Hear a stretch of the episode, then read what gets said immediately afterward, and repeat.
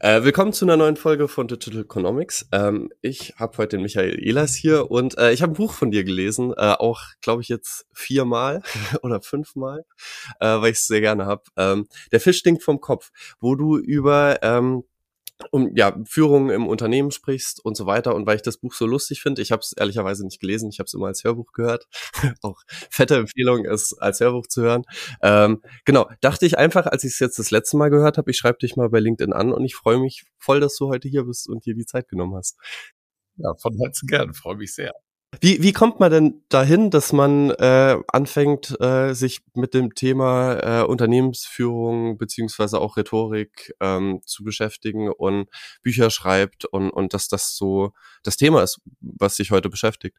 Ja, das hat sich natürlich so entwickelt, denn ich bin vom Beruf Rhetoriktrainer, gebe Seminare in der Fleischwelt auf Mallorca äh, für Führungskräfte, Persönlichkeiten des öffentlichen Lebens, Influencer kommen immer mehr und in den St. Gallner Management-Schulen als auch digital mit einem Produkt, das sich iRhetorik nennt, mit einer Virtual Reality Brille. Und von früh an war Kommunikation eines der wesentlichen Themen in meinem Leben. Meine Persönlichkeit treibt mich dazu, dass ich sehr viel kommuniziere. Ich bin sehr extrovertiert. Das hat mich in der Schule schon häufig zum Klassensprecher, am Schluss zum Schulsprecher gemacht. Dann bin ich in Berufe gekommen, im Handwerk gelernt, habe dort gemerkt, Kommunikation ist ein wichtiger Schlüssel im Umgang mit dem Kunden. Bin dann zur Bundeswehr gegangen, wurde dort sehr früh Führungskraft, habe gelernt, als Führungskraft zu agieren. Und hier ist Kommunikation der einzige Schlüssel, um das Ergebnis zu erzielen, was du als Führungskraft brauchst. Und dort habe ich dann auch in der Weiterbildung quasi neben dem Dienst beim Bund angefangen, mich mit dem Thema Rhetorik und auch Führung professioneller auseinanderzusetzen. Ich bin meiner ersten Lehrmeisterin Vera Birkenbiel begegnet und dort wurde der Samen gelegt, auch sicherlich für meine spätere Karriere. Aber vorher hatte ich noch mal hart im Vertrieb zu tun und auch dort war ich relativ früh Verkaufsdirektor bei einem Konzern mit der Personalverantwortung für 250 Leute. Und auch hier war ganz klar Kommunikation der Schlüssel, damit man die Motivation bei den Mitarbeitenden erhöht. Das heißt, du äh, bist quasi im Militär gewesen und dann irgendwann in, in den Vertrieb gegangen und äh, quasi über den Vertrieb äh, quasi zur Kommunikation gekommen und hast gemerkt, dir liegt das irgendwie und du kannst es weitergeben. Ja, das war schon immer, Politik habe ich auch noch gemacht. Als Jugendlicher war ich sehr aktiv in einer Jugendpartei. Und klar, Kommunikation ist der Schlüssel zu allem. Und der berufliche Weg hat es mir immer wieder gezeigt, wie wichtig es ist. Und meine Erfolge, die ich beruflich hatte, die waren auch darin zu finden, dass ich einen besonderen Weg der Kommunikation gefunden habe, dass ich die Menschen um mich herum sehr stark gemacht habe und eine Führungskraft, der seine Mitarbeitenden stark macht, wird eben selber stark. Also jetzt, jetzt äh, kann ich natürlich nicht das ganze Buch zusammenfassen in wenigen Sätzen, aber der Titel sagt ja schon so ein bisschen, der Fisch stinkt vom Kopf. Äh, du setzt die Führungskraft da auch äh, in eine ganz schön wichtige Position im Sinne aber von, ähm, dass er, wenn es nicht gut läuft, äh, sich am besten mal selber anguckt und sich überlegt, ob er vielleicht äh, ja, was anders machen könnte. ähm, also, also ich, ich, ich, ich glaube, es ist ja ganz schnell mal so, dass, dass, dass man da die Verantwortung abgibt, weil es natürlich einfacher ist. Und, und der Gedanke gefällt, mir eigentlich. Also im Sinne von, wenn es jemand nicht richtig macht, naja, dann habe ich vielleicht auch die Aufgabe nicht gut gestellt. Ähm, Kannst, kannst du das äh, grob einordnen, wie, wie das vielleicht äh, jemand, der jetzt ganz neu einsteigt als Führungskraft, was da so die wesentlichen Sachen sind, auf die man achten muss? Es geht hier um Persönlichkeitsmanagement. So ein Buzzword, was in der Szene gerne benutzt wird, ist Persönlichkeitsentwicklung. Dieses Wort ist semantisch falsch, weil du deine Persönlichkeit nicht entwickeln kannst. Die Persönlichkeit ist mit dem fünften Lebensjahr relativ festgeschrieben. Hier hat sich eben entschieden, ob du zum Beispiel wie ich extrovertiert bist. Extrovertiertheit setzt zusammen aus spontaner Freude, Begeisterungsfähigkeit und auch soziale verbale Durchsetzungsfähigkeit. Bist du in beiden Werten hoch, bist du ein sehr extrovertierter Mensch. Bist du niedrig, bist du introvertiert. 56 Prozent der Deutschen sind eher extrovertierte Menschen, leben aber in einer introvertierten Kultur. Die deutsche Kultur stark introvertiert. Hm, es gibt noch weitere Dinge, wie ordentlich, wie fleißig bist du, wie hoch ist dein Intellekt. Nicht die Intelligenz, das ist Lösungsgeschwindigkeit, Intellekt ist Lust an abstrakten Ideen und Konstrukten. Äh, wie schnell gehst du aus der Haut? Das nennt sich Neurotizismus. Alles das ist Persönlichkeit. Und wir werden ja in einer Kultur groß, die uns sagt, wie ein Mensch sich zu bewegen hat. Die Kultur sagt dir, was ist richtig und falsch. Jeder Deutsche, der schon mal in einem Hotel war mit Russen zusammen im Frühstücksraum, sagt, die Russen sind Schweine, die stehen auf und lassen den ganzen Tisch da voller Essen stehen. Die Russen sagen übrigens dasselbe über die Deutschen. Die Deutschen sind ja Schweine, dass die ihren Tisch da aufräumen und, und äh, quasi die Teller noch ablecken. Äh, woher kommt das? In der russischen Kultur ist man, wenn man Gast ist, zeigst du den Gastgeber, wenn du ein höflicher Gast bist und den Gastgeber schätzt, dass er ein sehr guter Gastgeber war, indem du auf deinem Teller etwas liegen lässt. Das ist ein Teil der Kultur, ist dort völlig normal. Äh, in unserer Kultur ist das nicht so. Wir essen auf, ne? es wird gegessen, was auf den Tisch kommt und räumen den, den Teller auf. So, das heißt, hier haben wir schon mal mit zwei Kulturen zu tun, die einfach eine unterschiedliche Sichtweise auf eine Sache haben. Wenn die zusammenkommen, naja, dann werden die sich nicht verstehen, werden den anderen Vorwürfe machen. Diese Tatsache nennt sich übrigens Ethnozentrismus. Wer das mal nachgoogeln möchte, findet dort alle Antworten. Es ist aber nicht nur diese, diese kulturellen Vorgaben, dann gibt es familiäre Vorgaben. Es gibt natürlich Familien und eine Familienkultur. Und ich glaube, dass deine Zuhörenden weit genug sind, um längst zu, verstanden zu haben, dass es natürlich auch so etwas wie eine Unternehmenskultur gibt. Das heißt, auch in Unternehmen sind bestimmte Dinge richtig und bestimmte Dinge falsch. Wenn du bei Jung von Matt in der Werbeagentur arbeitest, dann wirst du lernen, wir sind immer unzufrieden, ist dort der wichtigste kulturelle Punkt. Man ist einfach nie zufrieden mit dem Ergebnis und versucht immer etwas noch Besseres für seine Kunden rauszuholen. Das ist Kultur. Äh, bei einem Chirurgen in einem Krankenhaus wird das sicherlich nicht so sein. Der will einfach nur seine Arbeit gut und präzise machen und er muss jetzt die Herzoperation nicht noch besser machen, im Sinne von, ich bin immer unzufrieden. Logik ist da drin, jetzt auch in den Anforderungen. Deine Persönlichkeit passt entweder zu der Kultur oder sie passt eben nicht. Wenn sie nicht passt, wirst du dich unwohl fühlen und du musst, kannst versuchen, die Kultur zu brechen. Wenn sie passt, ist alles gut, hast einen richtigen Job, die richtige Aufgabe für dich gefunden. Jetzt ist Kultur natürlich so komplex, dass sie ja gar nicht überall passen kann.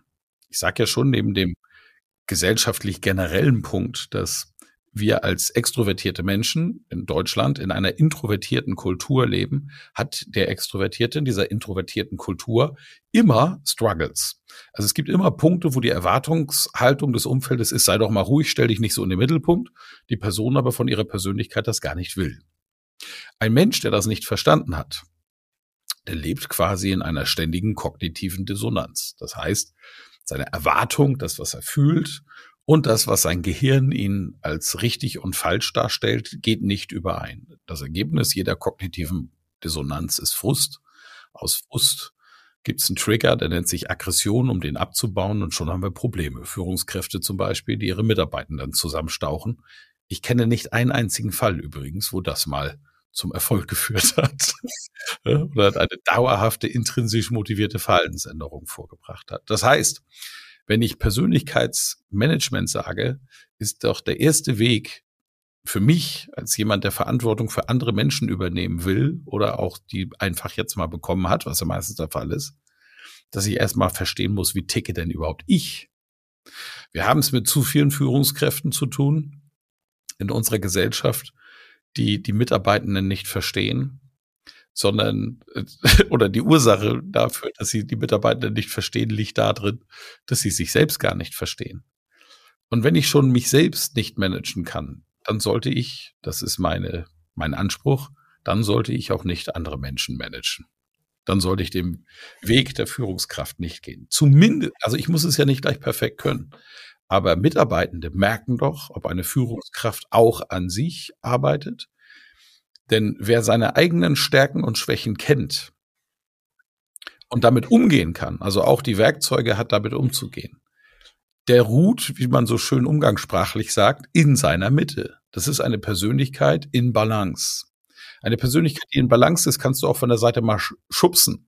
Da kommt Ärger um die Ecke. Vielleicht sogar eine große Krise in Form einer Pandemie oder andere Marktkrisen weil Zulieferer auf einmal Probleme machen und so weiter. Jemand, der in Balance ist, in seiner Mitte ist, den kannst du nicht so schnell umschubsen. Also der fällt nicht so leicht. Der kriegt den Schlag auch ab, aber jemand in Balance bleibt eben stabil und wird auch schnell wieder seine Mitte finden. Jemand, der nicht in Balance ist, dann nutzt, reicht manchmal ein kleiner Schubser mit wenig Kraft einfach von der falschen Richtung und er fällt hin.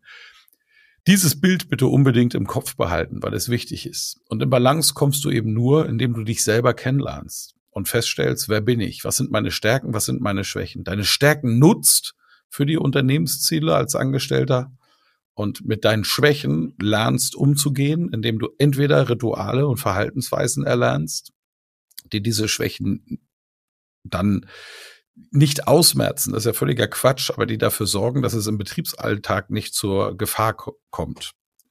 Und jemand, der das kann, der wird als gute Führungskraft von außen wahrgenommen.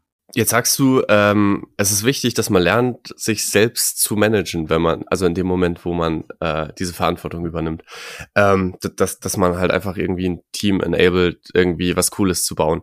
Ähm, hast du ein konkretes Beispiel, wie, wie das aussehen kann, sich selbst zu managen?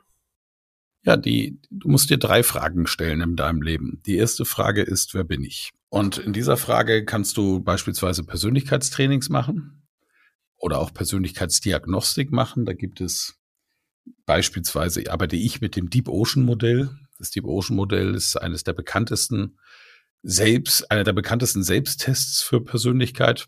Und dann machst du diesen Test, bist sehr ehrlich in der Fragestellung und im Ergebnis wirst du eine Rückmeldung bekommen, warum du dich so verhältst, wie du dich verhältst. Auf einmal wird alles klar. Auch die Dinge, wo du eben beispielsweise in der Vergangenheit Probleme hattest. Die werden klar, die sind sichtbar. Und jetzt kann man einmal intrinsisch motiviert mit seinem eigenen Intellekt und seiner eigenen Intelligenz anfangen, mit diesem Wissen sich selbst zu steuern. Und wenn es Bereiche gibt, wo es besonders schwer fällt, dann kannst du dir in diesen Bereichen einen Coach nehmen oder auch in entsprechende Trainings gehen, wo du so etwas lernst. Und dann ist das abgeschlossen. Und jemand, der diese Transformation gemacht hat, auf dem Weg zu sich selbst, der wird dann in die Ruhe und in seine Mitte kommen. Also der erste Blick, den du machst im Persönlichkeitsmanagement, ist immer der Blick in dich selbst.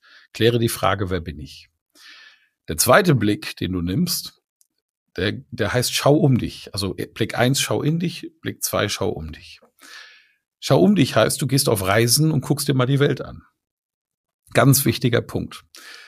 Viele deiner Zuhörenden und du auch hast sicherlich mal von diesem schönen Spruch gehört die gefährlichste Weltanschauung ist die Weltanschauung der Menschen, die sich die Welt nie angeschaut haben. da ist was dran. Ich, ich, ich schätze das sehr. Ich habe vorhin das Beispiel mit den Russen und den Deutschen im Hotel gebracht. Meine Frau ist russisch-stämmig, stammt aus Lettland, Riga. Ihre besten Freunde sind Russen, russischer äh, Natur. Und wenn du, wenn ich, wenn wir bei denen eingeladen sind, gibt's eben andere Rituale bei denen zu Hause in deren Kultur. Und ich finde, das sind sehr, sehr gastfreundschaftliche, liebevolle Menschen, die mir dort begegnet sind in meinem Leben.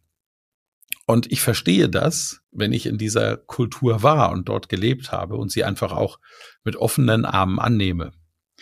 Und so, das betrifft alle anderen Kulturen auch.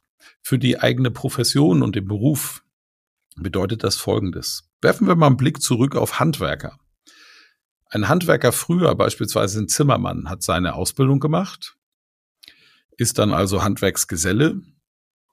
Und wenn er seine Ausbildung fertig hat und Geselle ist, ist das nächste, was er macht, er geht auf die Walz. Das heißt, er muss auf ähm, Wanderschaft gehen und darf bis auf 50 Kilometer, glaube ich, könnten auch mehr sein, nicht an seinen Wohnort ran über zwei oder drei Jahre. Das war früher normal. Zimmermänner machen das heute noch, früher haben das auch ganz andere Gewerke gemacht. Warum? Damit der junge Geselle der ausgebildet ist, der seine Werkzeuge kennt, der sie zu beherrschen gelernt hat, einfach auch sieht, dass in anderen Kulturen Menschen dasselbe tun, dasselbe Ziel haben, aber einen ganz anderen Weg finden zu diesem Ziel. Es geht also darum zu lernen, dass es da draußen Vielfalt gibt. Und vielleicht kommt er ja sogar mit einer ganz, ganz tollen Erkenntnis zurück. Der Geselle, der auf Wanderschaft war, dann eben ein paar Jahre als Geselle auf Wanderschaft gelebt hat, der darf dann auch den dritten Schritt gehen. Ich wiederhole nochmal die ersten zwei Schritte. Schritt eins, schau in dich, kläre die Frage, wer bin ich? Schritt zwei, schau um dich, geh auf Reisen, schau dir die Welt an. Und Schritt drei, schau über dich. Und das ist der Weg des Meisters. Der Meister, der diese Wege gegangen ist, den zeichnen zwei Dinge aus. Das eine ist, jeder Meister weiß, dass er sein Leben lang Lehrling bleibt. Also es gibt diesen Tag nicht und dieses Ziel ist nicht lohnenswert, dass es diesen Tag gibt, an dem ich dann fertig bin mit meiner Ausbildung. Unsere Gesellschaft ist so aufgebaut, dass ich dann irgendwann meinen Gesellenbrief habe, meinen, meinen Studienabschluss in der Tasche. Also wir sind so in Abschlüssen orientiert. Natürlich ist Ausbildung was Großartiges, aber das heißt ja nicht, dass du fertig bist. Was für ein Quatsch ist das denn? Lernen macht ja Spaß. Ne? Wie dein Podcast oder hoffentlich meine Bücher. Dafür steckt in jedem Fall, weil es ja einfach lustig ist. So, also warum soll ich denn damit aufhören? Ich, ich möchte das machen, bis ich meinen letzten Abendzug, Atemzug, Freude daran habe, die Welt zu erkennen. So, das ist also das eine, was den Meister auszeichnet, dass er immer Lehrling bleibt und auch aus dieser Perspektive heraus sich die Welt anschauen kann. Und die zweite Eigenschaft des Meisters ist, die Welt um uns herum ist hochkomplex. Der Mensch, den ich führe, ist hochkomplex. Wenn ich viele Menschen habe, potenziert sich diese Komplexität um ein Vielfaches. Mit Systemen, die wir einführen, gelingt es uns, diese Komplexität begreifbar und dadurch auch steuerbar zu gestalten. Wir glauben das zumindest. Das ist natürlich auch Quatsch, aber wir suggerieren uns das, dass wir diese Systeme steuern können. Und wir steuern sie im Rahmen unserer Möglichkeiten. Die sind für den Einzelnen sehr mächtig für ein System, dann können sie auch schnell wieder ähm, sehr willkürlich werden. Nur dieser Meister, der von oben auf das Ganze schaut, nachdem er Lehrling und Geselle war, versteht die Komplexität, weil er sie durchlaufen ist er, er weiß, wie es, wie es ist, Lehrling zu sein was es dafür braucht, die Werkzeuge kennenzulernen. Er weiß, wie es ist, als Geselle seiner Tätigkeit produktiv nachzukommen, wie wichtig Produktivität ist im Geschäftsleben. Er weiß, dass es unterschiedliche Wege zum Ziel gibt und all das wird ihm helfen, wenn er auf ein Problem kommt mit großer Personal und wahrscheinlich auch monetärer Verantwortung, wird ihm das helfen, gute Lösungen zu finden für die Probleme, die anstehen. Und damit wird dann Geld verdient wenn du jetzt sagst, die, die Systeme äh, sind super komplex, ähm, es, es gibt dann ja auch bestimmte Frameworks äh, quasi jetzt im, im äh, im technisch, in der technischen Welt, äh, nennt man die so, ähm, die dazu da sind, quasi diese Komplexität irgendwie handelbar zu machen. Also so, es gibt äh, Scrum, es gibt Nexus, es gibt äh, das von mir sehr geliebte Spotify-Modell. Ähm, die quasi dann eben auch sagen, okay, wir müssen die Komplexität so ein bisschen runterbrechen und zum Beispiel müssen aufpassen, dass ähm, Einheiten, die zusammenarbeiten, nicht zu groß werden. Also dass, dass ein Team irgendwie maximal aus acht Leuten besteht, aus zwölf Leuten besteht. Was, was, was hältst du von solchen Regelwerken? Also zu sagen, okay, wir brechen jetzt die Komplexität runter mit einem festgelegten, fest definierten Regelwerk? Ja, uns bleibt ja gar nichts anderes übrig, weil uns sonst die Komplexität überholt. Äh, und das ist ja das, was wir machen. Wir nennen das denn Management. Ich selber bin ja noch, ich bin ja bereits 50 ausgebildet in Bad Harzburg äh, mit damals sogar selbstfinanzierten Seminaren und habe das Bad Harzburger Führungsmodell kennengelernt. Die Welt vor dem Bad Harzburger Führungsmodell war im Grunde genommen streng mil militärisch. Also es gab Firmen, wo man die Führungskräfte, das ging dann auch noch bis in die 70er, 80er Jahre so, noch mit Herr Direktor ansprechen musste. Ich habe ganz bewusst jetzt nicht gegendert, weil Frau Direktor gab es so gut wie nicht. Ne? Das ist, ist einfach Fakt. Das war eine Herrenwelt. Und ähm, es, Herr Direktor war der General. Und der hatte seinen Oberst, seine Stabsoffiziere, die hatten ihre Offiziere, die hatten ihre Feldwebel-Einheiten, die hatten ihre Unteroffiziere und die Unteroffiziere haben den gemeinen Soldat da unten geführt. Und so streng hierarchisch, übrigens auch erlernt, natürlich durch das Militär. Das hat es in die Wirtschaft getragen, hat damals die Wirtschaft funktioniert und das war Führung. Und Befehl und Gehorsam war auch völlig normal.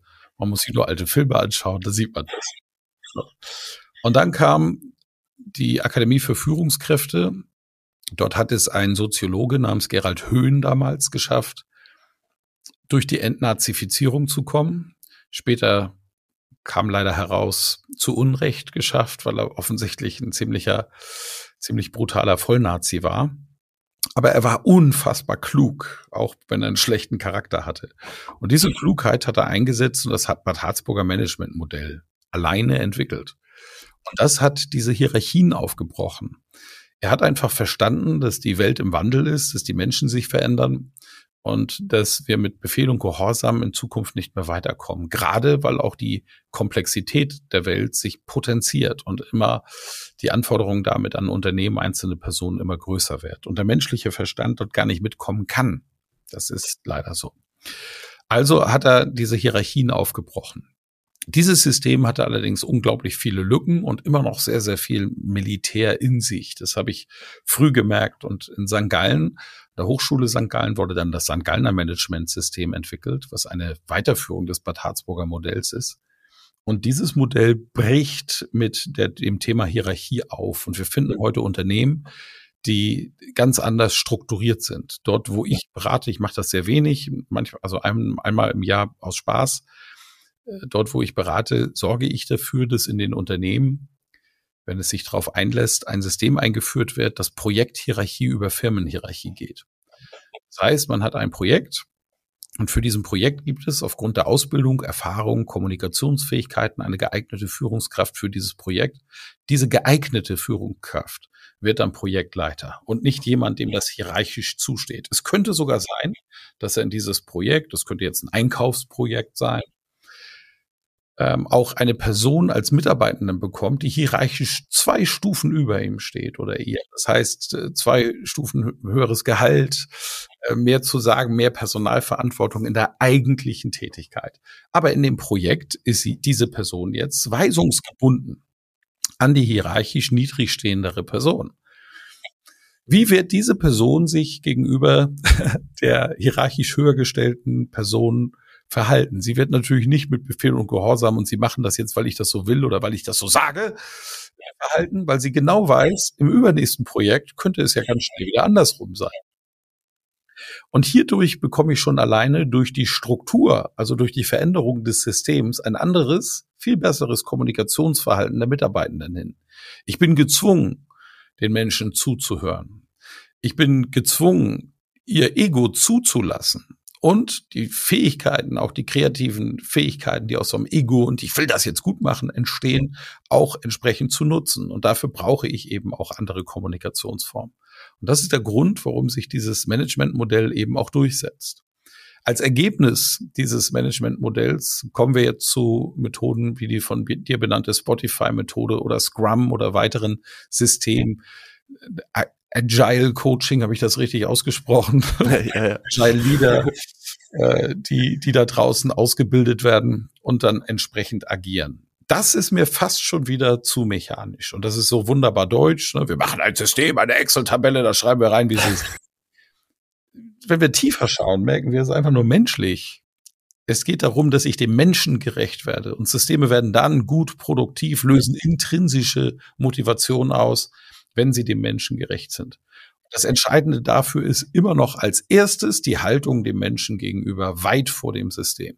Hast du die richtige Haltung dir selbst und anderen Menschen gegenüber, dann wirst du auch zur richtigen Motivation kommen. Ja, ich, ich äh, würde tatsächlich sagen, also so, ähm, so sehr es quasi sich nach einem klassischen System und Vorschriften anhört, so, so locker wird's ja dann meistens in der Praxis gehandhabt und, und das äh, ist eigentlich auch genau der richtige Ansatz. Also ich finde das sehr unattraktiv, wenn Firmen quasi ganz bürokratisch versuchen, sich krampfhaft irgendwie an Scrum zu halten. Aber es hat halt einfach extrem viele gute Elemente, dass man zum Beispiel sagt, okay, man nimmt sich gemeinsam ein Ziel vor, was motivierend ist, was irgendwie realistisch ist, was eben auch irgendwie bottom-up, nicht top-down äh, entschieden wird. Also dass quasi das Team gemeinsam sich überlegt, in welche Richtung wollen wir denn gemeinsam. Und, und da würde ich halt sagen, also so, ich bin bin sehr, sehr gro großer Fan von, in welche Richtung sich das im Moment alles entwickelt, weil es halt irgendwie weg von einer bürokratischen Ebene geht, hin zu, naja, wie schaffen wir es denn so zusammenzuarbeiten, dass wir alle gerne auf die Arbeit kommen.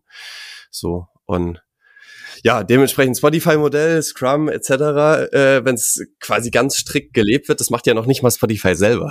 so, die haben das ja auch über Bord geworfen. Ähm, aber, aber, aber wenn, wenn quasi so das als grobe Orientierung, wie wollen wir arbeiten, gelebt wird, dann finde ich das eigentlich sehr, sehr spannend. Die Entscheidung für eines dieser Modelle ist ja auch eine Entscheidung für den Menschen durch die positiven Ziele. Aber warum kommt die? Das ist ja die noch, noch spannendere Frage. Wann hat sich das denn durchgesetzt? Wissen tun wir das schon lange. Also als ich die Bücher gelesen habe, die später dazu geführt haben, dass ich ja überhaupt in der Lage war, so ein lustiges Motivationsbuch von, von Hein Hansen, meinem alter Ego zu schreiben, der Fisch ging vom Kopf, äh, da stand das ja schon alles drin, wie man das zu machen hat. Ne? Nur das Wissen und das dann tatsächlich zu tun, das ist halt ein unfassbar weiter Weg. Und jetzt ist einfach eine Not da. Generation, also wir als Generation der Babyboomer haben die Generation Y und die Generation Z in die Welt gesetzt und wir haben sie kultiviert, also erzogen, sagte man früher. Und diese Generation, insbesondere Generation Z, ist eine unfassbar selbstbewusste, freiheitsliebende Generation geworden, leider auch völlig verwöhnt. Das haben wir verschuldet. Das sind Fakten, damit müssen wir leben. Ich finde, das äh, Verwöhnen als Nachteil in Bezug auf die Vorteile, nämlich wirklich freiheitsdenkend und selbstbewusst zu sein, auch sich für, als Mensch äh, Dinge einzufordern, die sich meine Generation damals noch nicht getraut hat, äh, das finde ich ist ein gutes Ergebnis. Da kann man mit dem kleinen Nachteil sehr, sehr gut leben. Mangelnde Resilienz etc. pp. Das bringt einem das Leben schon selber bei, früher oder später. Ne? Aber äh, diese Generation stürmen den Arbeitsmarkt und wenn es denen in der Firma nicht gefällt, sagen die dann eben, äh, dann gehe ich halt woanders hin. Machen sich keine Sorgen, auch nicht um, um den Status. Ich wäre dann arbeitslos.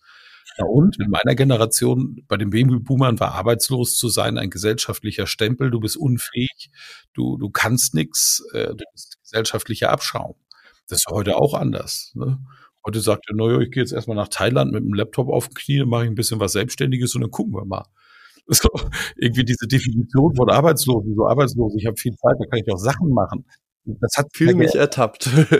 ja, das ist ein kultureller Wandel. Und das ist ja, ja, ja. Es ist, mein Gott, ich wäre froh, wenn ich in diese Generation reingeboren wurde. Ich bin jetzt zum Glück in mein, von meiner Persönlichkeit so ein Nonkonformist, dass mir das damals schon alles völlig egal war und ich immer meine eigenen Sachen gemacht habe. Aber äh, damit war ich eben damals, muss man klipp und klar sagen, ein totaler Außenseiter in der Gesellschaft. So. Ähm, und jetzt müssen die Unternehmen sich ändern. Da gibt's ja auch, auch schöne Bilder dafür. Eine Kollegin, die bei mir im Rhetorikseminar war, die auch Bücher schreibt, ähm, sagte mal, die ist, die ist im Sport sehr stark gewesen, deutsche Meisterin, also unglaublich fitte, junge, unfassbar schlaue Frau, fängt dann in einem großen Betrieb an. Und dann wird ihr im Onboarding-Prozess der Betrieb gezeigt und dann geht da so ein älterer Herr mit ihr rum und sie geht die Treppe hoch und er sagt, äh, junge Frau, in unserem Betrieb ist es äh, Vorschrift, den Handlauf zu benutzen. Sie musste erstmal überlegen, was das ist, ein Handlauf. Also ein Handlauf ist dieses Geländer an einer Treppe, an dem sich alte Menschen festhalten. Ne? Und da sagt sie, also seien Sie mir nicht böse, aber ich gehe das Ding im Handstand hoch, doppelt so schnell wie Sie und unfallfrei. Dann sagt er, ja, das ist eine Vorschrift, daran hätte sie sich zu halten. Daraufhin ist sie umgedreht und ist gegangen. Und dachte, in diesem Laden hier bin ich falsch. Diese Vorschrift gibt's aber übrigens, ne? so eine Versicherungsvorschrift. So. Also, äh, und, und jetzt merken die auf einmal, wieso? Die hauen ja ab, die jungen Leute. Was ist mit denen los? Ne? Die gehen einfach. Wir müssen umdenken, weil wenn du keine Mitarbeitenden findest, kannst du deinen Betrieb nicht machen. Und aus diesem Zwang, aus diesem Druck heraus, da fangen die auf einmal an, die Systeme zu verändern. Äh, und das ist eigentlich schade. Ich meine, das Ergebnis ist gut, müssen wir nicht drüber sprechen. Aber das Motiv, es zu tun, ist doch pure Not und nicht der Wille und die Hinwendung zum Menschen.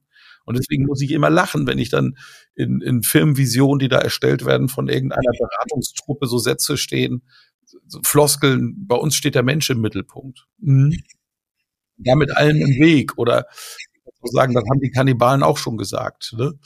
Wir sitzen bei uns, wir sitzen alle in einem Boot, auch so eine leere Floskel. Und ich von hinten rufen, schade nur, dass es eine Galeere ist.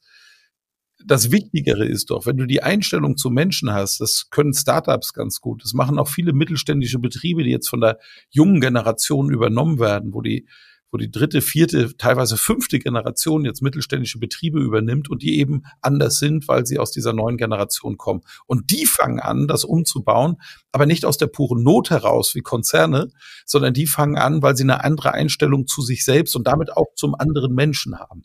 Und dieses Motiv, das ist großartig und das hat auch Zukunft. Ja, ich, ich, ich, ich denke tatsächlich, äh, da ganz ehrlich wie du, dass, dass ich mir denke, also zum Beispiel äh, in der Tech-Branche ist es relativ üblich, dass es einen Obstkorb gibt und Smoothies im Kühlschrank sind und äh, keine Ahnung, die, die Leute irgendwelche äh, Sportprogramme bezahlt bekommen oder vielleicht jetzt im Silicon Valley sogar die Leute die Wäsche gewaschen bekommen. Und da ist glaube ich, äh, das einfach ein ökonomischer Faktor, dass, dass Leute sagen, okay, wenn wir unserem Personal die Wäsche waschen, machen sie es nicht selber, können sie länger arbeiten. Oder, oder wenn, wenn wir unseren Mitarbeitern Smoothies zur Verfügung stellen, dann sind die gesünder, dann werden die weniger krank. Äh, so meine Firma zum Beispiel impft die Leute auch einmal im Jahr äh, gegen Grippe. So, wo ich mir denke, ja, das, das ist ja, das ist ja nicht selbstlos. Das ist im Endeffekt profitiert ja die Firma davon, wenn ich gesünder bin. Ähm, aber im Endeffekt glaube ich trotzdem, es ist eigentlich ganz schön, wenn sich da die Ziele von der Firma mit den privaten Zielen irgendwie überschneiden und man quasi als Firma sagt, okay, ey, es ist für uns wirtschaftlich, es ist für uns profitabel, quasi Mitarbeiter zu haben, die gesund sind, die gerne auf die Arbeit kommen, die viel auf die Arbeit kommen, die wenig krank sind. ähm, genau, dann, dann, dann finde ich, ist das eigentlich äh, eine sehr, sehr große Chance für beide Seiten. Das ist eine fantastische Theorie. die Frage ist, ist das denn auch so? Also geben dann anschließend die Statistiken das auch wieder. Also ändert der Obstkorb und der Smoothie oder der Massagesessel etwas am, an, am Krank, an den Krankheiten. Ein Blick in die Gallup-Studie sagt mir da ja Jahr für Jahr, nö. Also ändert sich gar nichts. Da werden sie, aber weißt du, es ändert sich aus meiner Sicht eben dort etwas, wo nicht nur das System gewechselt wird, weil das halt gerade en vogue ist, weil das gerade in ist, sondern es ändert sich dort etwas, wo die Haltung der Führungskräfte echt ist, wo ich wirklich den Menschen den, nicht als Floskel, sondern wo ich verstehe, ich, ich nehme mich wichtig, aber nicht aus egoistischen oder gar egozentrischen Zielen, sondern weil ich Mensch bin und das für mich verstehe und, und, und Leben ist Yin, Yin und Yang. Das ist ein wunderbares Symbol. Dieses, dieser Kreis mit dem S drin, das linke Feld ist schwarz, hat aber einen weißen Punkt in sich. Das rechte Feld ist weiß, hat einen schwarzen Punkt in sich. Das ist Leben, die Dualität des Lebens. Wir laufen unser ganzes Leben über ein Schachbrett rüber und wenn wir kluge Lebensführung machen, bewusste Lebensführung, achten wir darauf, dass wir viel auf den weißen, hellen Feldern sind. Wir müssen aber manchmal, das weiß jeder, der mal so auf so einem Brett gespielt hat, auch über die schwarzen Felder gehen, um zum Sieg zu kommen. Und oft ist es eben so, dass wir auf der dunklen Seite mehr lernen wir als auf der hellen, inspirierenden Seite. Der Fehler schult uns doch. So, und das ist doch reine Lebenskunst und etwas Wunderbares. Wenn die Haltung dem Menschen gegenüber stimmt, dann wird sich auch etwas tun an der Krankenquote. Ich gebe mal ein Beispiel. Es gibt einen großen Konzern, der hat gesagt, die Krankenquote ist mies. Und weit mieser als im Mittelstand und selbst in der Verwaltung, was man echt erstmal hinkriegen muss. Weil in der Verwaltung auch die Motivation einfach überdurchschnittlich gering ist. Auch in den Schulen übrigens. So. Und die haben gesagt, okay, wir müssen etwas tun, damit die, die Krankheitsraten runtergehen und haben sich dann eine Beratertruppe geholt und die haben gesagt, naja, guckt euch mal eure Arbeitsplätze an. Ja, kein Wunder, dass die Leute Rücken kriegen. Ihr habt die falschen Stühle, manche wollen auch mal stehen und dann haben die Millionen ausgegeben, um höhenverstellbare Schreibtische zu kaufen und solche Gesundheitssessel. Alle Mitarbeitenden denken, ach, das ist ja nicht schlecht. Also neue Möbel ist ja grundsätzlich gut, gut, gut zu sehen, Firma in ihrem Betrieb investiert, also auch in die Struktur. Rate mal, was sich verändert hat. Die Antwort ist richtigerweise gar nichts. Also wir hatten genauso viele Rückenleiden trotz höhenverstellbarer äh, Schreibtische und, und äh, Massagesessel als vorher. Weil sich natürlich im Kopf nichts verändert, wenn ich einfach mal einen Stuhl und einen Tisch austausche. Aber da müssen wir herangehen. Und das ist eben eine Kommunikationsleistung, die ich erbringen muss. Ich muss als Führungskraft dafür sorgen und ich muss verstehen, wie überhaupt so ein Gehirn funktioniert, bis dort eine neue Erkenntnis trägt. Ich muss die Genese von Verhalten kennen. Ich muss wissen, wie entsteht Verhalten, weil nur darüber kenne ich dann die Angriffspunkte und die muss ich komplett bedienen, kommunikativ als auch systemisch. Und dann weiß ich, dass wir aus Denk- und Verhaltensmustern bestehen als Mensch. Wir werden also mehr von unserem Gehirn verhalten, als dass wir uns tatsächlich bewusst verhalten. Das ist eine schlimme Nachricht für deine Generation. Ich weiß, es ist aber so. Das sind einfach nur Denk- und Verhaltensmuster. Die prägen sich aus der Umwelt. Das sind Vertrauenspersonen. Im Idealfall eine, eine Familie mit Freunden und Verwandten. bei denen ich aufwachse, die prägen sich durch die eigene Persönlichkeit. Ein Nonkonformist, das ist ein Persönlichkeitsmerkmal, ob du regeltreu bist oder nicht. Äh, Elon Musk ist nicht regeltreu. Elon Musk könnte niemals in seinen eigenen Betrieben arbeiten, weil er auch ein Angsthase ist und sie durchreguliert wie ein Bescheuerter und nach Befehl und Gehorsam autokratisch seine Unternehmen führt. Ein Kreativer geht da kaputt, das sind Fakten. Und er ist eben selbst ein, ein totaler Nonkonformist, der könnte in diesem Betrieb, den er selbst geschaffen hat, gar nicht arbeiten. Dieser, diese ganzen Läden leben in der, in der ständigen kognitiven Dissonanz. Also Persönlichkeit in seiner Vielfalt. Und wenn ich klug bin, bringe ich diese Vielfalt in meinen Betrieb und sorge dafür, dass diese Vielfalt, anderes Wort, Diversität, sich wohlfühlt bei mir in meinem System und in meinem Rahmen. Ne? So, dann äh, Intelligenz kann tatsächlich noch unglaublich viel lösen. Aber sowohl die Umwelt, in der ich lebe, als auch mich direkt betrifft wiederum die Kultur. Und auch diese Kultur muss ich steuern. Und eingreifen kann ich in dieses System nur durch echte Erfahrungen. Echte Erfahrungen, die ich hervorrufe, die ich als Führungskraft steuere, damit meine Mitarbeitenden von sich aus selber zur Erkenntnis kommen, wie es besser läuft. Und diesen Prozess, den nennen wir, und Achtung, das ist zwar Modewort, aber es beschreibt ja tatsächlich eine ganz konkrete Methode. Es wird halt häufig leider falsch verstanden. Diese Methode nennen wir Coaching. Und ich fordere couragiertes Coaching, wie mein Kollege und Freund, äh, Professor Dr. Dek Zupancic, der hat dort ein tolles Buch geschrieben drüber. Couragiertes Führen heißt, dass ich als Führungskraft mutig bin, dass ich Dinge anpacke, dass ich Probleme löse, engagiert und mutig und dass ich nicht mit Befehl und Gehorsam agiere, sondern die Kompetenz habe, meine Mitarbeitenden zu coachen, um ihnen zu helfen, selber zu der Erkenntnis zu kommen, wie sie die Dinge selber machen. Das führt zu einer höheren Mitarbeiterzufriedenheit. Das führt dann wiederum zu einer höheren Bindung. Die Bindung führt wiederum zu einer äh, geringeren Fluktuation, mehr Glück am Arbeitsplatz, mehr Spaß und Freude am Arbeitsplatz. Und das führt dann messbar auch zu einer geringeren Krankheitsquote.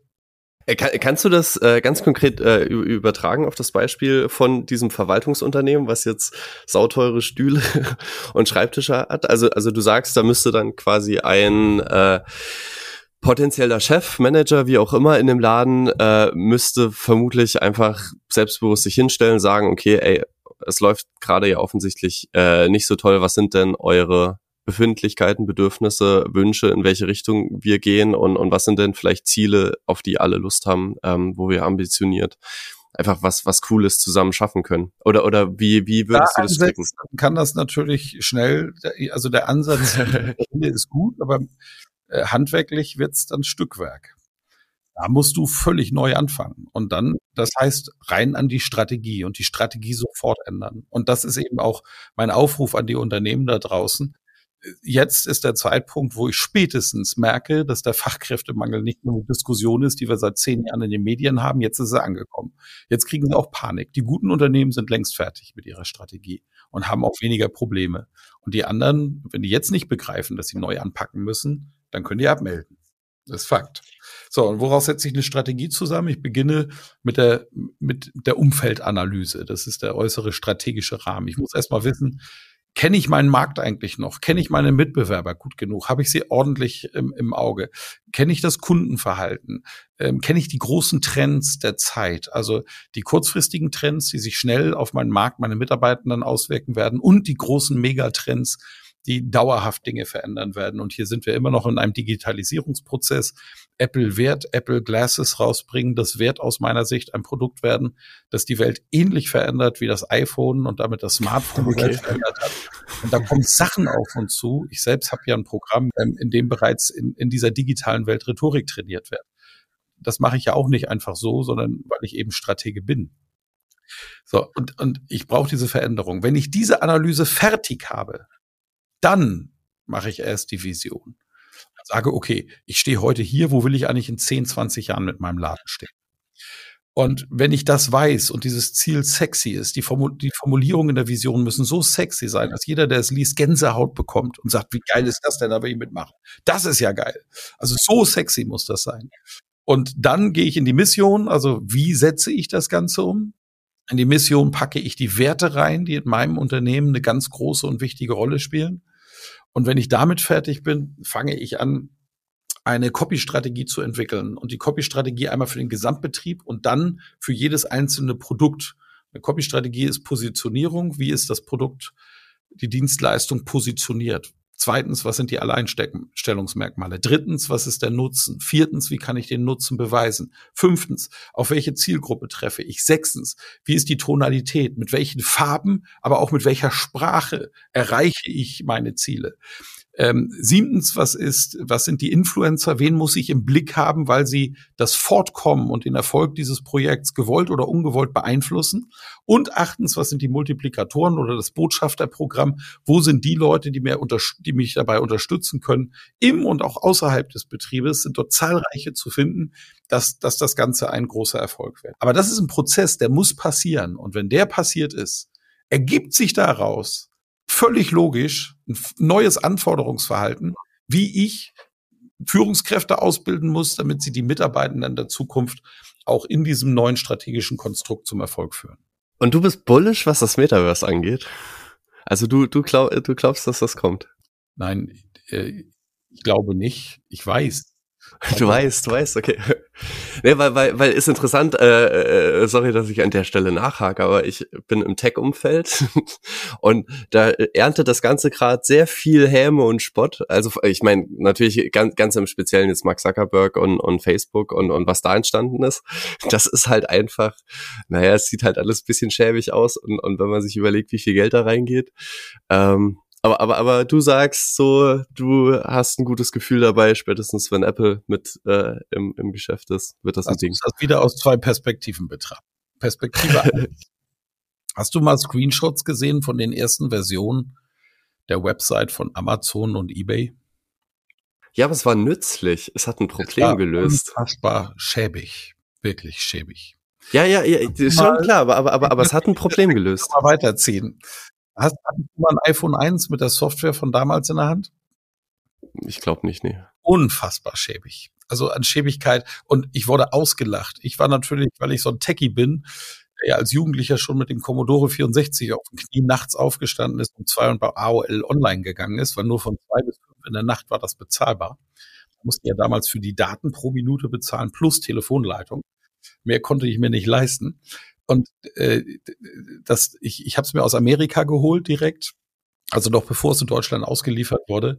Und meine Stammtischbrüder, die haben mich alle ausgelacht und gesagt, was ein Quatsch, ein Telefon, was du mit den Fingern steuerst, du hast die Fettfinger da ständig drauf, das setzt sich doch nie durch, so ein Humbug.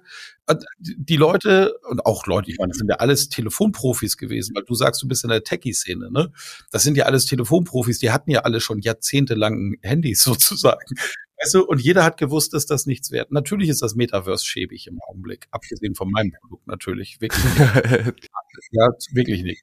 Aber äh, ich, ich mache Buchhaltung zum Beispiel mit meiner Mitarbeitenden. Ich bin seit fünf Jahren und nicht erst seit Corona komplett digital autark aufgestellt. Und früher habe ich meine Chefin, wie ich sie nenne, sie hat Prokura und macht, schmeißt mein Institut haben wir die Buchhaltungstermine wenigstens noch in der Fleischwelt gemacht. Inzwischen setzen wir uns beide unsere Quests auf und machen es dort im Raum. Also das, was wir zu besprechen haben, bedeutet für mich und für Sie die größere Freiheit. Wir können das machen, wo wir wollen. Mich interessiert es nicht, ob sie in Thailand am Meer sitzt oder zu Hause in Bamberg im Büro. Es ist mir einfach wurscht. Äh, ich muss es auch nicht erfahren sondern wichtig ist ja, dass wir jetzt die Buchhaltung fertig machen. Das machen wir bereits in den, in den Horizon-Seelen die ich total schick finde und die sich natürlich entwickeln und jetzt ja schon entwickelt haben. Äh, wenn ich mir vorstelle, ich, ich habe eine VR-Brille auf, die ist unkomfortabel, die ist Schrott von Facebook, brauchen wir nicht drüber diskutieren. Wenn du eine Pico nimmst aus China, das ist ein Unterschied wie Tag und Nacht. Die ist komfortabler, die ist leichter, die ist geiler. Aber äh, Facebook hat nun mal diese Software, diese Räume. Also nutzen wir sie. Ich schieb mein Mac nach vorne, die Brille erkennt, dass ich hier ein Mac 16 Zoll MacBook Pro vor mir habe und ich habe meine Tastatur in der virtuellen Welt und kann in der virtuellen Welt die Tasten treffen wie im realen Leben. Und jetzt mit Bildschirm teilen und so weiter, das macht uns produktiver. Und wenn du in die volkswirtschaftliche Theorie von Nikolai Kondratjew reinschaust, wirst du feststellen, dass die Welt ja nicht so funktioniert, wie es Universitäten gerne hätten mit dem Keynesianismus, dass man, wenn man an Zollschrauben dreht, die Wirtschaft retten kann. Das sind, ist Symptomarbeit, die auch einen Effekt hat. Aber die tats den tatsächlichen Wirtschaftswachstum und auch die Abschwungsphasen entstehen dadurch, dass Knappheitsfaktoren gelöst werden. Das war ganz am Anfang war es äh, die Dampfmaschine, die dafür gesorgt hat, dass man im, im einfach an, an, an, an Eisen und an Kohle kam, weil man durch die Dampfmaschine Wasser und Gase aus den Flözen rauspumpen konnte. Und dadurch konnten die Bauarbeiter da tiefer rein. Die Grubenarbeiter ist richtig ausgedrückt. So, und die Dampfmaschine hat dann später auch noch andere Dinge schneller gemacht und produktiver gemacht. Es geht um Produktivitätssteigerung. Jetzt hattest du überall Firmen mit einer Dampfmaschine, irgendwo in, in Buttenheim bei Bamberg wurde die Jeans erfunden von Levi Strauss. Und äh, jetzt wurden dort die, die Jeans hergestellt, aber viel mehr, als man in Bamberg, Erlangen und Nürnberg verkaufen kann. Jetzt brauchtest du die Eisenbahn, um das Zeug bis nach Hamburg und meinetwegen auch Prag und Paris zu bringen. Nächste Knappheitsfaktor war also hier das Thema Mobilität. Bis irgendwann selbst das kleinste Kaff seine Schiene hat und der Zug dorthin kommt und die Knappheit gedeckt ist. Das ist der Beginn einer Wirtschaftsabschwungphase. Wir dürfen gar nicht in eine Krise rutschen weil wir so viele drängende Probleme haben, die lösbar sind. Und sie sind lösbar durch euch Techies, die ihr Lösungen findet, die uns produktiver machen. Und das Metaverse ist ein blöder Name auch. Das hat der Zuckerberg einfach clever gemacht. Er benennt das ganze Metaverse, er nennt seine Firma Meta um und jetzt hat er gedacht, geil, ich habe Tesa gebaut. Ne? Wir kennen ja alle den Tesa-Film-Effekt. Äh, keiner sagt Klebestreifen, jeder sagt Tesa. Das will er natürlich auch erreichen, dass die virtuelle Welt Meta heißt. Und dass das zu Abscheu führt, kann ich verstehen, bei mir übrigens auch. Metaverse, also Meta wird, wird das nicht machen. Wird das Problem nicht lösen. Sie werden ein Spieler sein und auch ein wichtiger sein und bleiben, weil sie einen Erfahrungsvorsprung haben. Aber die Lösung kommt von Apple auf den Markt. Davon bin ich fest, fest überzeugt. Denn Virtual Reality ist nicht die End der, der Knaller, sondern Augmented Reality. Das wird die Welt massiv verändern, wird die Produktivität massiv steigen. Und deswegen weiß ich und glaube, das, was man da draußen umgangssprachlich Metaverse nennt, äh, dass das die Welt verändern. Aber, aber jetzt sagst du, Meta wird das Problem nicht lösen. Welches Problem? Das, das Problem, es geht ja um Produktivitätssteigerung, dass wir mit dieser mit diesen neuen Generationen die Art und Weise, wie sie arbeiten, die Produktivität steigern. Die Dampfmaschine hat damals die Produktivität gesteigert. Der fünfte Kondratjew war der Computer. Dinge, die vorher, wo wir Karteikarten angelegt haben, die teilweise mit Hand- und Schreibmaschine beschrieben wurden, die dann sortiert wurden, wo wir dann Ablagesysteme, Taxonomien entwickelt haben.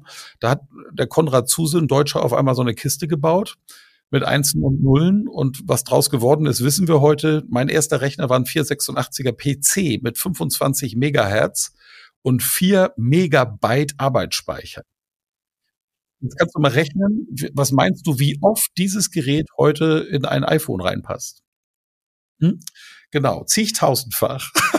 das musst du dir mal vorstellen. Also das ist ja exponentielle Entwicklung von Technologie. Und diese exponentielle Entwicklung, die hört ja nicht auf. Die werden wir mit Augmented und Virtual Reality in Zukunft auch haben. Wo ist denn die Produktivitätssteigerung? Ich habe ja gesagt, wie bei der Kondratjew-Theorie, Produktivitätssteigerung setzen sich immer durch.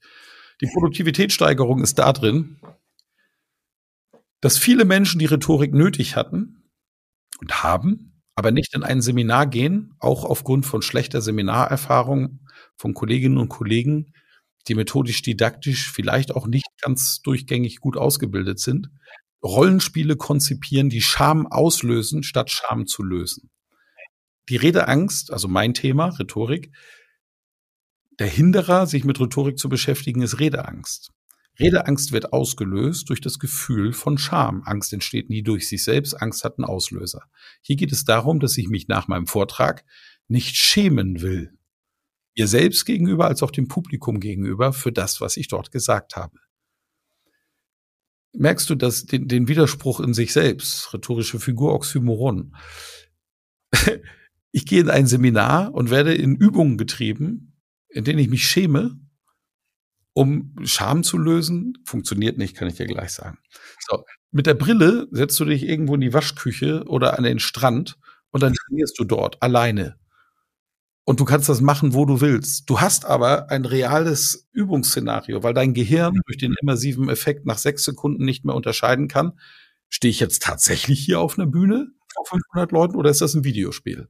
In Virtual Reality ist das real. Die Leute müssen also nicht mehr reisen. Ich erreiche viel mehr, also völlig neue Zielgruppen.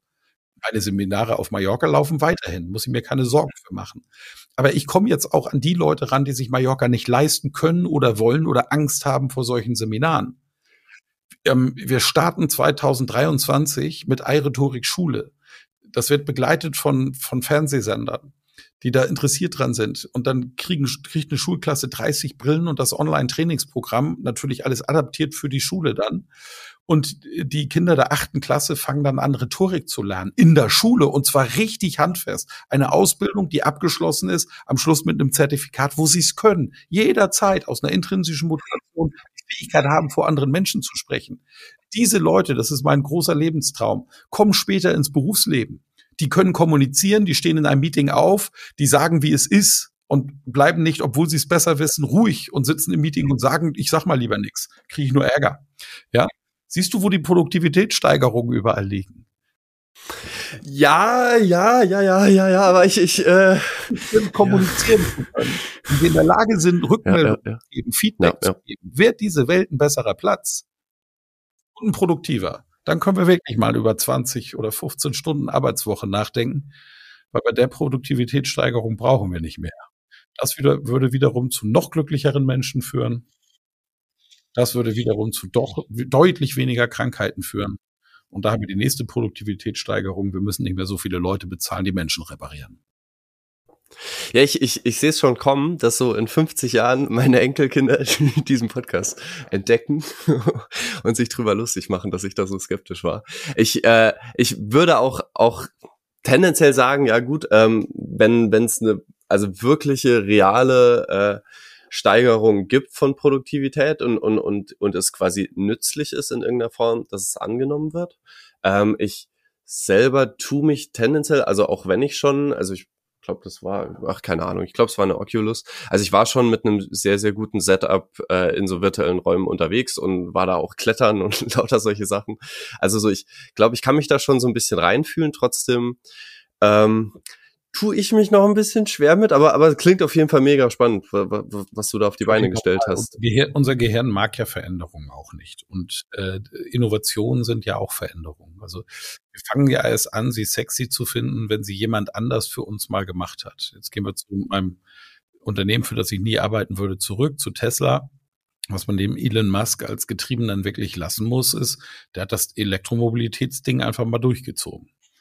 So, und auf einmal, und eine Zielgruppe hatte er auch, die gesagt haben, nee, sorry, nicht aus dem Motiv, sein Auto fahren zu wollen, sondern aus, aus anderen Motiven, die ja viel, viel höher hängen, nämlich dem, dem einfachen Motiv, die Welt zu retten weniger CO2 in die Welt zu blasen.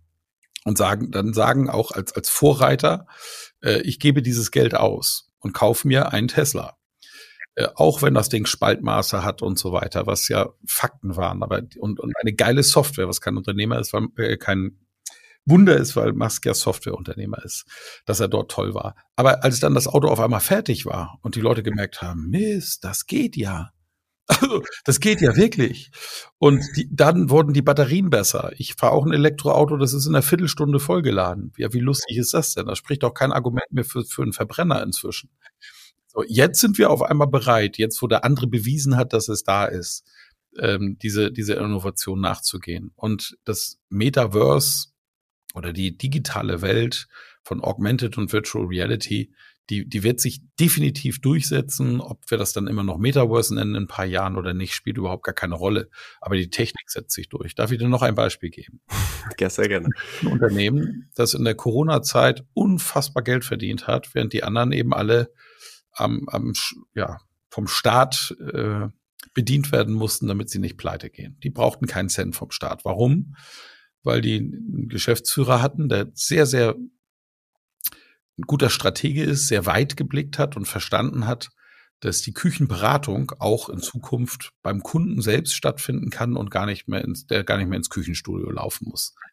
Der hat denen eine Augmented Reality Brille von Microsoft auf den Kopf gesetzt nachdem erstmal die Bedarfsermittlung gemacht wurde, was wünschen Sie sich für die neue Küche, bisschen Lust gemacht wurde auf neue Produkte, die der Kunde vielleicht noch gar nicht kannte. Und als dann die grob erste Planung fertig war, kriegt der Kunde in seiner vorhandenen Küche, die er loswerden will, die Augmented Reality Brille auf und steht bereits in 3D in seiner neuen Küche. Ja, wie geil ist das denn? Dann sagt, oh Moment, pass auf, können wir den Apothekerschrank noch vielleicht doch machen? Ja, wo ich das sehe, ist das, glaube ich, besser, wenn ich koche. Ja, na klar, zack, umgebaut. Wow, da, ja, so ist toll. Und du kannst dich schon bewegen, als wenn du später in der Küche kochst. Wir reden jetzt nur vom Küchenverkauf. Jetzt plan mal eine Automobilfabrik. Ne, Tesla hat das schon gemacht. In Brandenburg sind Roboter rumgelaufen, haben in Echtzeit das Fortkommen dieser Fabrik gemessen. Also Produktivitätssteigerung, wohin du blickst. Und dafür ist eben diese 3D-Visualisierungstechnik, nichts anderes ist das ja Augmented und Virtual Reality, absolut gegeben. Ausbildung, Führungskräfte. Als Google Glasses kam, gab es einen Drucker in Deutschland, der hat sich heimlich diese Dinger besorgt. Die waren ja verboten bei uns. Datenschutzrecht. Einer der größten Verhinderer von Wohlstand in der Zukunft ist unser Datenschutzrecht in Deutschland. Der hat es einfach gemacht. Er hatte nämlich ein Problem. Diese Führungskraft hatte das Problem, dass seine ganzen alten, erfahrenen Drucker alle fast zeitgleich in Rente gingen. Und mit ihnen ging unfassbares Know-how. Denn so ein Drucker, der dort jahrzehntelang an so einer Mittelformatmaschine steht, der hört bei der Maschine, wenn etwas nicht stimmt geht hin und sagt, oh, ich muss mal kurz an der Schraube hier drehen. Ein junger Mitarbeiter, der frisch aus der Lehre ist, hört gar nichts. Der muss diese bösen Erfahrungen alle erst machen. Jetzt steht auf einmal so eine Maschine. Wenn eine Maschine steht, ist es für einen Drucker eine Katastrophe, weil die verdient nur Geld, wenn sie druckt. Jetzt ruft man bei dem Hersteller an und der sagt, äh, ja, wenn ich jetzt in die Maschine gucken könnte, könnte ich. Der junge Mann setzt die Google Glasses auf und der Hersteller sagt, ach so, passen Sie auf, gehen Sie mal nach links. Sehen Sie das Rad? Drehen Sie da mal zwei, zwei nach links. Machen Sie folgendes, machen Sie jenes, die Maschine läuft wieder. Wo normalerweise die Maschine tagelang steht, ein Techniker irgendwann rausfährt, das Ding repariert, kann das auf einmal der Mitarbeitende selbst durch diese Teletechnik. Inzwischen ist das übrigens Standard bei den großen Druckherstellern, da gibt's dann nicht mehr so viele, äh, Druckmaschinenherstellern in Deutschland, dass sie diesen Teleservice anbieten. Ne? Produktivitätssteigerung, wohin du guckst. Also, und natürlich damit auch neue Anforderungen an die Führung, denn die müssen natürlich auch lernen, damit umzugehen, womit wir dann hoffentlich auch wieder bei deinem Thema angekommen sind, nach diesem kurzen Metaverse-Ausflug. ja, ich, ich äh, würde an der Stelle jetzt auch, auch äh, es erstmal so stehen lassen und fände es mega spannend, wenn wir uns einfach in ein paar Jahren wiedersehen auf einer Konferenz oder so und einfach mit, mit dem Blick zehn Jahre rückblickend uns angucken, in welche Richtung es sich entwickelt hat. Weil ähm, also ich will gar nicht sagen.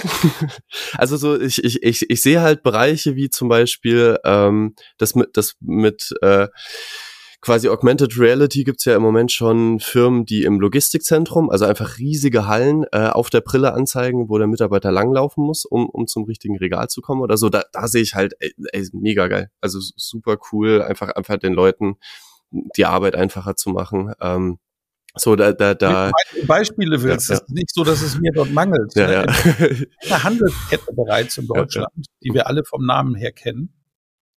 Ich sag mal so, die machen was mit Tiernahrung.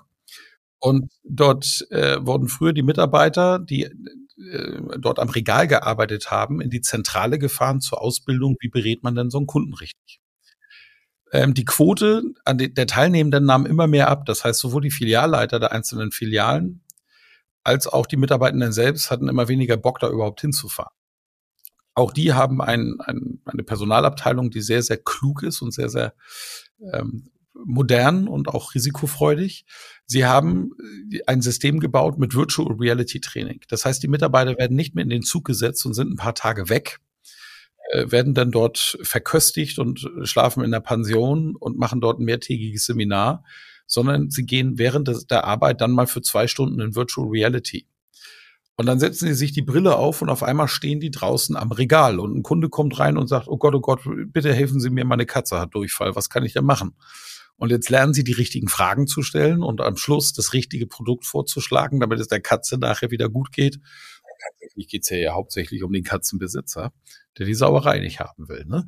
So, das musst du erkennen und wie das gelöst werden will. Dieses Training findet heute in der Filiale statt. Keksdose hin, Kaffee und Wasser. Und dann heißt das so, jetzt hast zwei Stunden Training. Wenn du 45 Minuten die Brille auf hast, mach unbedingt 15 Minuten Pause. Was die nicht machen, weil das so einen Spaß macht. Das ist ja wie ein Computerspiel, ne? dass die sagen, ich ziehe jetzt zwei Stunden durch. Ne? Danach brauchen wir echt mal eine Stunde frische Luft. Aber du siehst die Produktivitätssteigerung an allen Ecken und Kanten. Ja, also ich gehe jede Geldwette ein. sagen wir so, äh, finanziell steige ich jetzt nicht ein bei der Wette. ähm, genau, ich, aber ich wir, wir, wir lassen es mal auf uns zukommen. Ich, ich äh, finde es auf jeden Fall mega spannend, mal, mal die ganz andere Perspektive zu sehen, weil, also eigentlich, ich überlege gerade, bist du, glaube ich, der Erste, wo ich das so richtig erlebt, dass jemand sehr selbstbewusst sagt, ja, das kommt.